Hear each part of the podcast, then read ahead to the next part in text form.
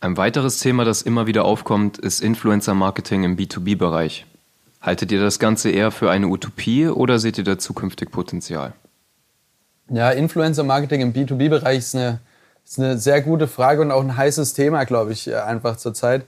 Also nachdem vielleicht letztes und vorletztes Jahr das Thema Mikroinfluencer so gehypt wurde, habe ich den Eindruck, zumindest in, in, in unserer Arbeitswelt ist es äh, dieses Jahr extrem B2B. Also mhm wir merken, es gibt eine wahnsinnig große Nachfrage.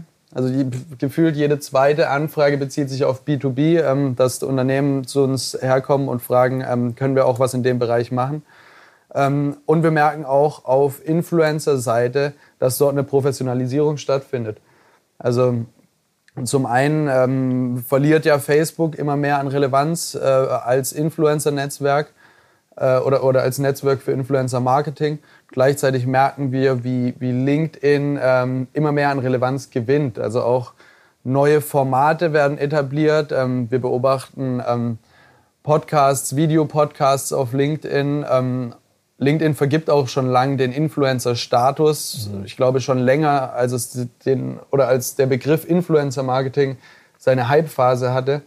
Ähm, aber die Arbeit gestaltet sich einfach anders wie, wie ähm, mit B2C-Influencern, weil das Ganze natürlich auch kein, also, also die Inhalte müssen sehr viel ähm, reicher gestaltet sein ja. äh, wie im B2C-Bereich. Ähm, da es natürlich in der Regel um, um Investments geht, also nehmen wir das Beispiel ähm, Baumaschinen, ähm, da reicht es natürlich nicht, ein schönes Bild auf Instagram zu verkaufen oder, oder anzuzeigen und zu sagen, ich habe mir so einen tollen Bagger gekauft. Das ist ein Investment von, von ähm, in, in, sechsstelliger Höhe. Ähm, und da brauche ich natürlich mehr, noch mehr Glaubwürdigkeit mhm. dahinter und äh, noch mehr Überzeugungskraft.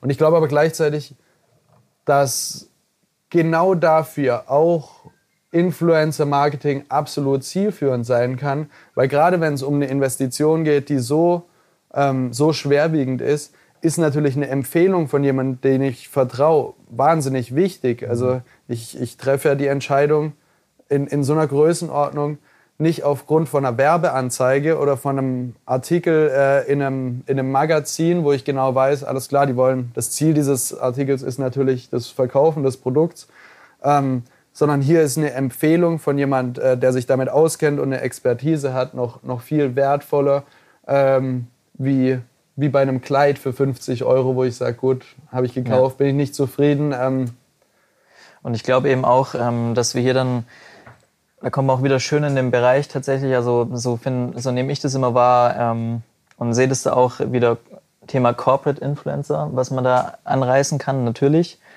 ähm, wo man nach wie vor den Unternehmen, manche Unternehmen haben schon geschafft, ähm, die haben den Schritt hinbekommen, ihre eigenen Leute ähm, als Influencer praktisch aufzubauen, indem sie einfach nur ihr Wissen direkt aus ihrem Bereich einfach teilen mit der Allgemeinheit, aber sich natürlich dann auch mit den anderen Corporate-Influencern aus ähnlichen Bereichen oder aus ganz verschiedenen Bereichen connecten, auf Veranstaltungen sich drüber unterhalten und, ähm, und es dann natürlich auch auf Social Media teilen.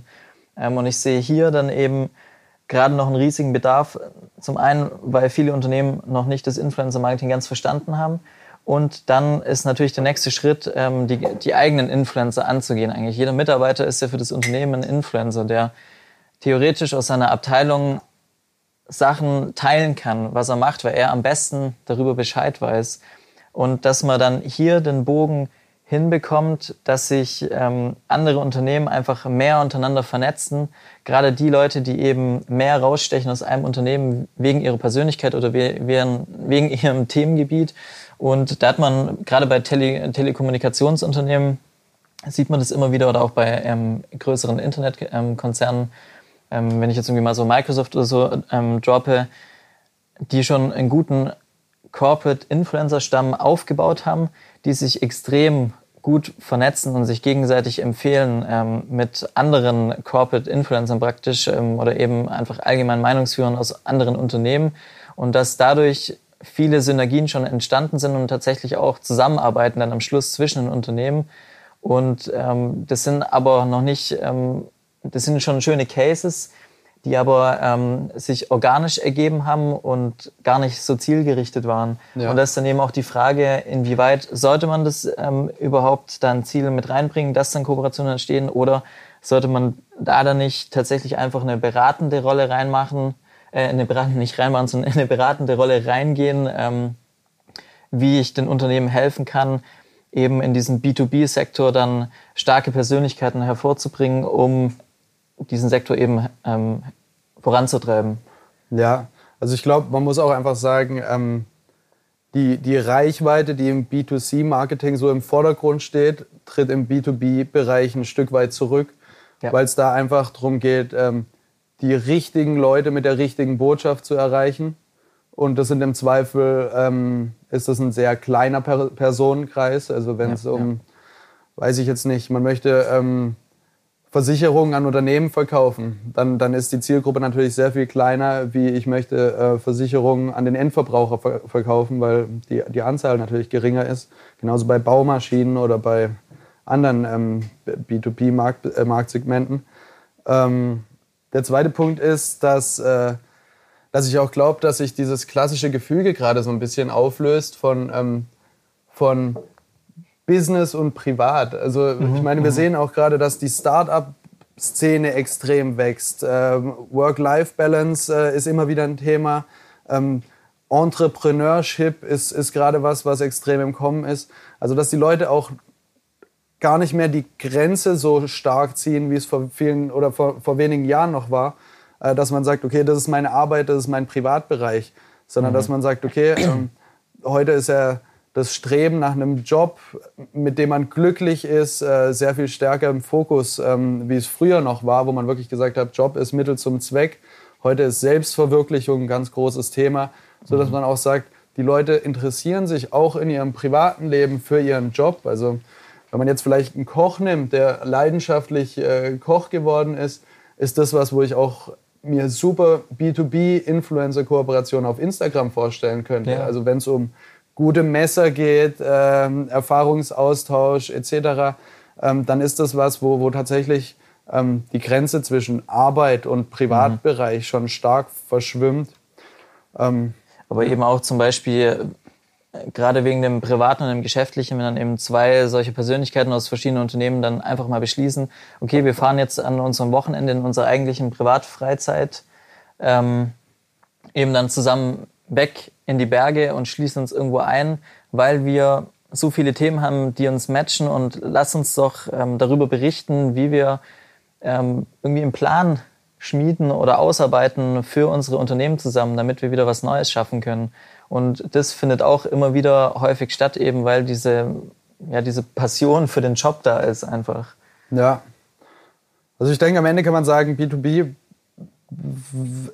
B2B-Influencer-Marketing ist gerade noch mehr am Anfang als Influencer-Marketing für sich. Auf jeden Fall. Aber es ist natürlich auch schon allein der, der Fakt spannend zu beobachten, ähm, dass die B2B-Marketer so ein starkes Interesse gerade dran haben, auch mit Influencern zusammenzuarbeiten, weil sie das Potenzial erkannt haben. Und ich denke, äh, eben, da sind wir gerade am Anfang und ähm, das wird sich jetzt die nächsten ein bis zwei Jahre stark entwickeln, dass auch mehr ähm, Influencer dort wachsen werden, weil ich glaube, wenn man sich jetzt als B2B-Influencer ähm, positionieren kann und dort Formate entwickelt, die sich gut eignen, wie zum Beispiel ähm, LinkedIn, Videopodcasts, ähm, davon gibt es gerade sehr wenig, da ist ein Riesenpotenzial da, könnten wir oder, oder sind wir immer auf der Suche danach, solche Spezialfälle zu finden, ähm, mhm. dann, dann hat man dort eine, eine super äh, Zukunftschance und ähm, ja, ich denke, da wird die Entwicklung auf jeden Fall hingehen und ähm, ja. Und was ich hier aber auch nur so auf den Weg tatsächlich mitgeben möchte, ist so, dass das B2B-Influencer-Marketing ist schon wieder ein Schritt weiter wie das normale B2C-Influencer-Marketing und dass da auch ähm, jetzt schon wieder in, in nach einer relativ kurzen Zeit auch in dem Bereich des Influencer-Marketings wieder ein Umdenken stattfinden muss, dass ich jetzt im B2B-Bereich, was wir schon kurz angerissen hatten am Anfang, dass ich dann nicht die komplett gleiche Kampagnenstruktur oder einfach allgemein die Herangehensweise fahren kann, weil wir da wieder in einem anderen Bereich sind. Also wo es dann tatsächlich, was ich glaube, ähm, mehr in die Beratungsrichtung beziehungsweise einen roten Faden geben Richtung geht, ähm, wie Unternehmen das gestalten können, um untereinander zu kooperieren. Ja,